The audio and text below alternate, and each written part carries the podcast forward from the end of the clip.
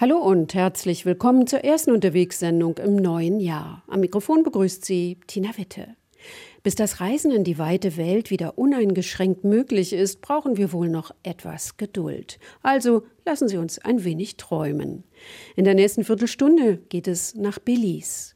Es ist das zweitkleinste Land Mittelamerikas und es ist ein vielfältiges Reiseziel. Man findet dort üppigen Regenwald, Maya-Städten, Strände, unglaubliche Tauchspots und entspannte Gastfreundschaft. Michael Castricius war auf dem Festland von Belize unterwegs.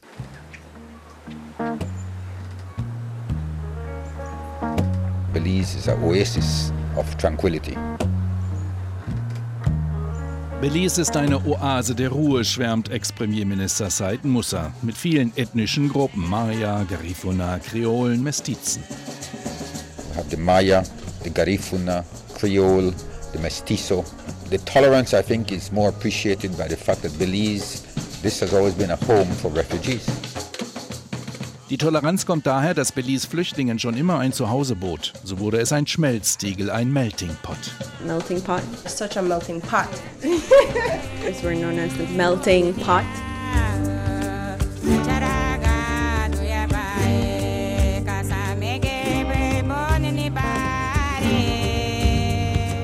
Das Babel der Karibik bei nur 400.000 Einwohnern. Amtssprache Englisch, häufigste Sprache inzwischen Spanisch, dazu Maya-Dialekte, Garifuna und Plattdeutsch.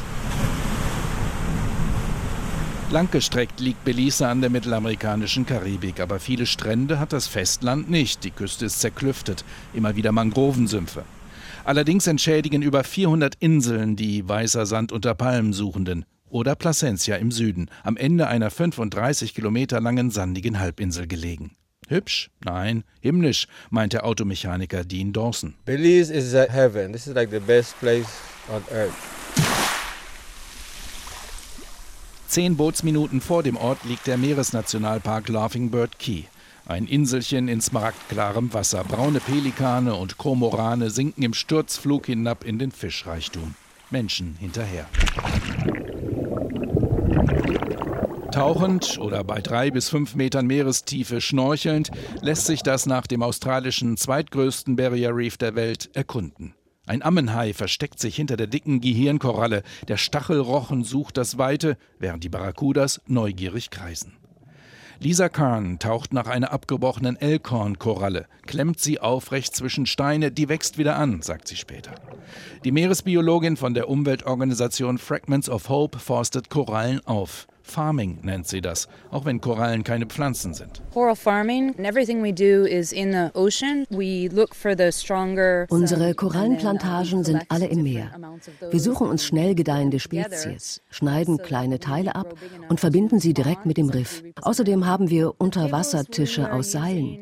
Da binden wir zum Beispiel Stöcke von Hirschgeweihkorallen an. So haben sie viel Platz, dreidimensional zu wachsen. Nach etwa einem Jahr bringen wir sie dann ans Riff.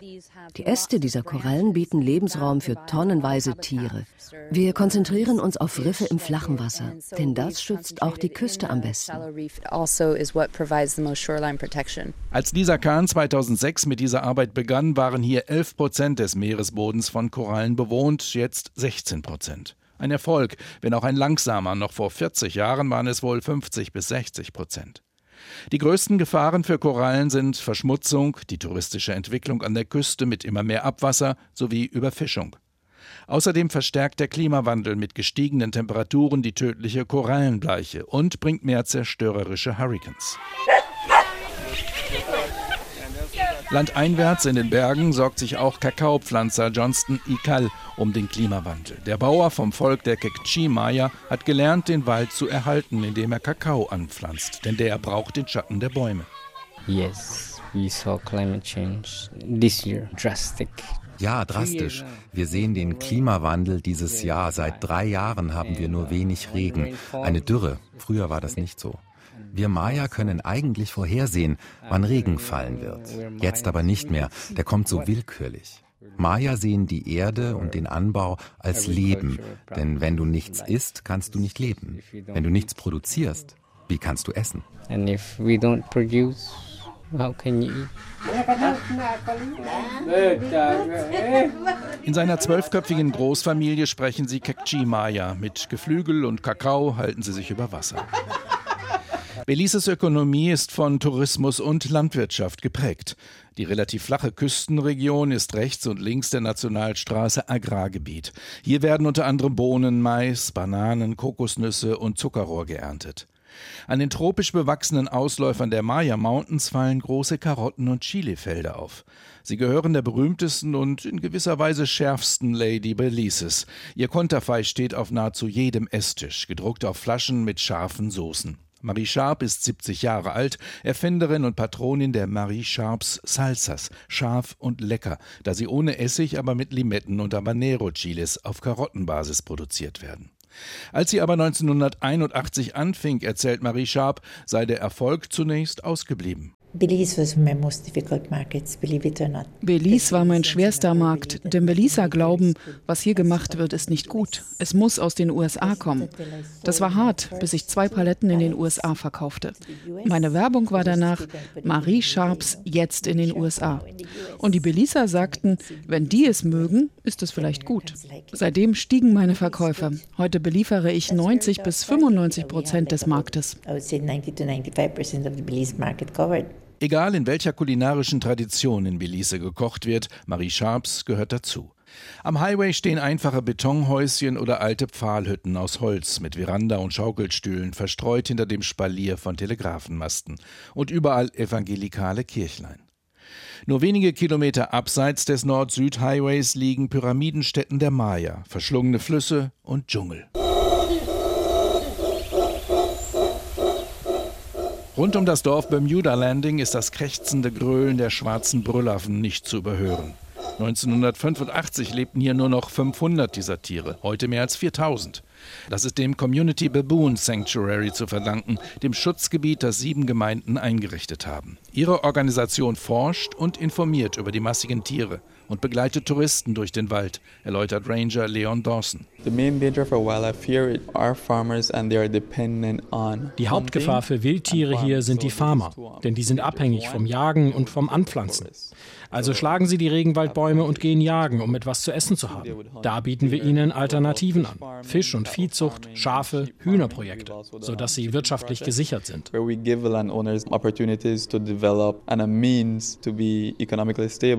Der 59-jährige Kenneth Bruce aus Crooked Tree, nur 25 Kilometer entfernt, musste sich auch aus einem anderen Grund Alternativen suchen. Eigentlich ist er Fischer in der nahen Lagune, aber eine monatelange Trockenheit verursachte ein desaströses Fischsterben. Jetzt erntet er Früchte. Ich mache Wein aus Cashewnüssen, Mangos und Brombeeren. Es ist ruhig hier auf dem Dorf. Keine Morde, kein Diebstahl.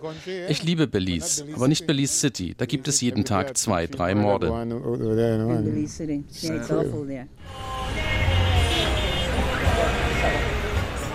So awful, so schrecklich wirkt die größte Stadt des Landes erstmal gar nicht, eher gemütlich und freundlich. Auch Fremde werden permanent gegrüßt. Hello, good morning. How are you doing?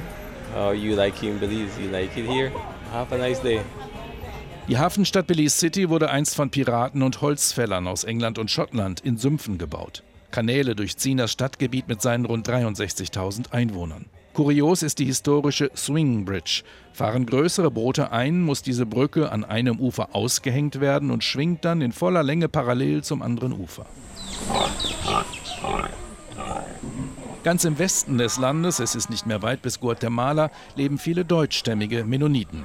Sie haben sich in Spanish Lookout eine relativ große und wirtschaftlich erfolgreiche Gemeinde erarbeitet.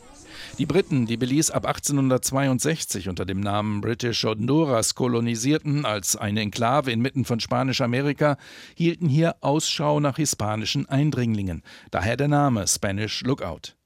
Heute gedeiht die Ortschaft der Mennoniten. Sanfte Hügel, bedeckt mit saftig grünen Wiesen, fruchtbare Äcker, gigantische Silos, fünf Kirchen, eine Tankstelle, alles weit verstreut. Ein Ortszentrum gibt es nicht. Die Gegend erinnert an ein Städtchen im mittleren Westen der USA, Farmland. Allerdings haben einige Ortsteile Namen, die der deutschen Romantik entsprangen. Schöntal, Edental oder Gnadenfeld. Treffpunkt der Bewohner ist die Molkerei Western Dairies. Hier gibt es das beste Speiseeis außerhalb Italiens. Water-friendly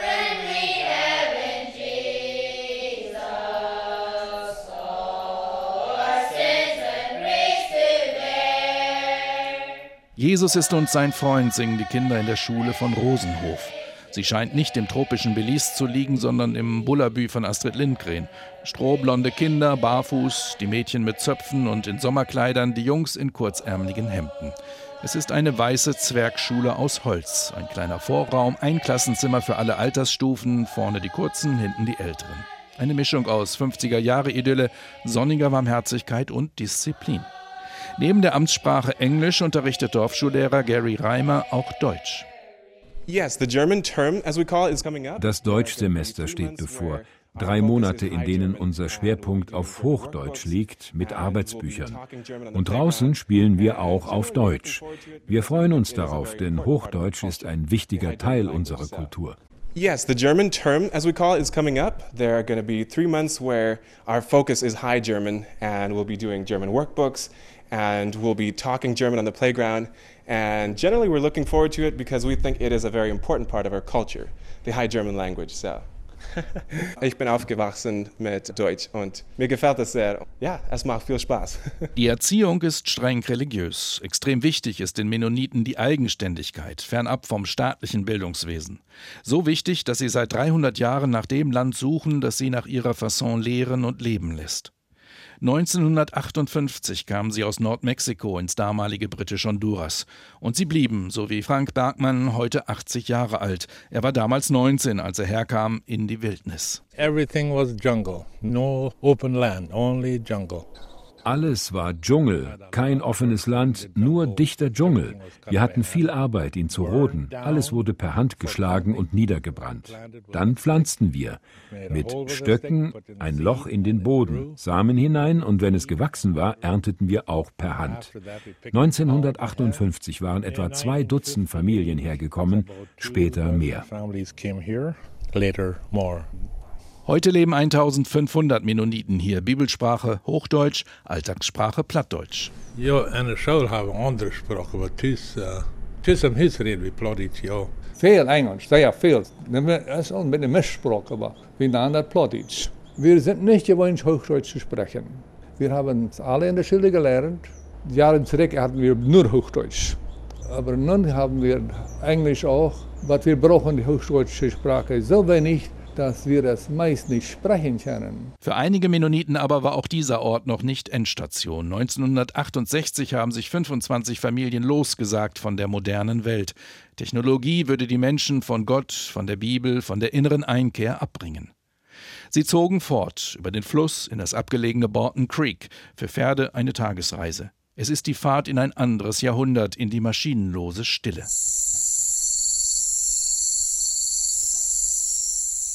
Einzelne Holzhäuser liegen verstreut über sanfte Hügel, verbunden mit Sandpfaden. Bäume spenden Schatten, Wiesen erinnern an die Kindheit, es duftet. Ein Ehepaar kommt auf seiner Einspännerkutsche vorbei. Die Frau blickt nach unten, knöchellanges, schwarzes Leinenkleid, weiße Haube, keinerlei Schmuck. Ihr Mann in der üblichen Latzhose, Leinenhemd, Strohhut und mit biblischem Bart. Nein, in ein Mikrofon sprechen will er nicht. Wir lehnen solche Geräte ab. Was hat Jesus sich für eine Zeit gewählt, um zu uns zu kommen? Eine einfache Zeit, ohne Strom, Autos, Telefon. Als der Namensgeber der Mennoniten, der aus Friesland stammende Theologe Menno Simons 1561 starb, gab es die Garifuna noch gar nicht. Es ist nämlich das jüngste Volk der Welt. Die größte Gemeinschaft lebt an Belices Südküste. Sind Nachkommen westafrikanischer Sklaven, deren Höllenschiff vor der Karibikinsel St. Vincent auf Sand lief. Nach der Flucht vermischten sie sich nach und nach mit den Ureinwohnern, den Kariben. Ein neues Volk entstand. Später wurden sie von britischen Kolonialherren an die mittelamerikanische Küste verschleppt. Die Garifuna entwickelten eine eigene Sprache, eigene Tänze und Musik, von der UNESCO als Weltkulturerbe anerkannt. Im menschenleeren Belize waren sie willkommen. Heute gefährde das Multikulti des Landes ihre einzigartige Lebensweise, erklärt der Künstler Ludwig Palacio. Früher hätten in seinem Städtchen Punta Gorda 90 Prozent Garifuna gelebt. It will not be pure Garifuna anymore. In fact, the demographic change is quite eminent. Es wird künftig nicht mehr pur Garifuna sein. Der demografische Wandel ist signifikant. Wenn es so weitergeht, ist absehbar, dass unser Garifuna-Volk und die Kultur immer weniger werden, auch wenn es Bemühungen gibt, die Kultur zu erhalten. Sie wurde bereits digitalisiert, zugänglich für die, die sie lernen, schützen und erhalten wollen. Ihre Musik zumindest ist längst Belize-weit populär in der traditionellen Paranda und dem zeitgenössischen Punta-Rock.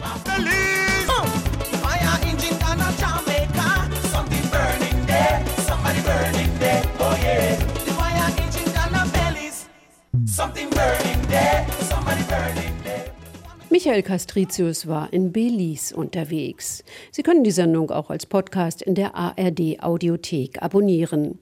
Danke fürs Zuhören und bis nächste Woche. Dann geht es nach Chicago. Am Mikrofon verabschiedet sich Tina Witte. Inforadio vom Rundfunk Berlin-Brandenburg.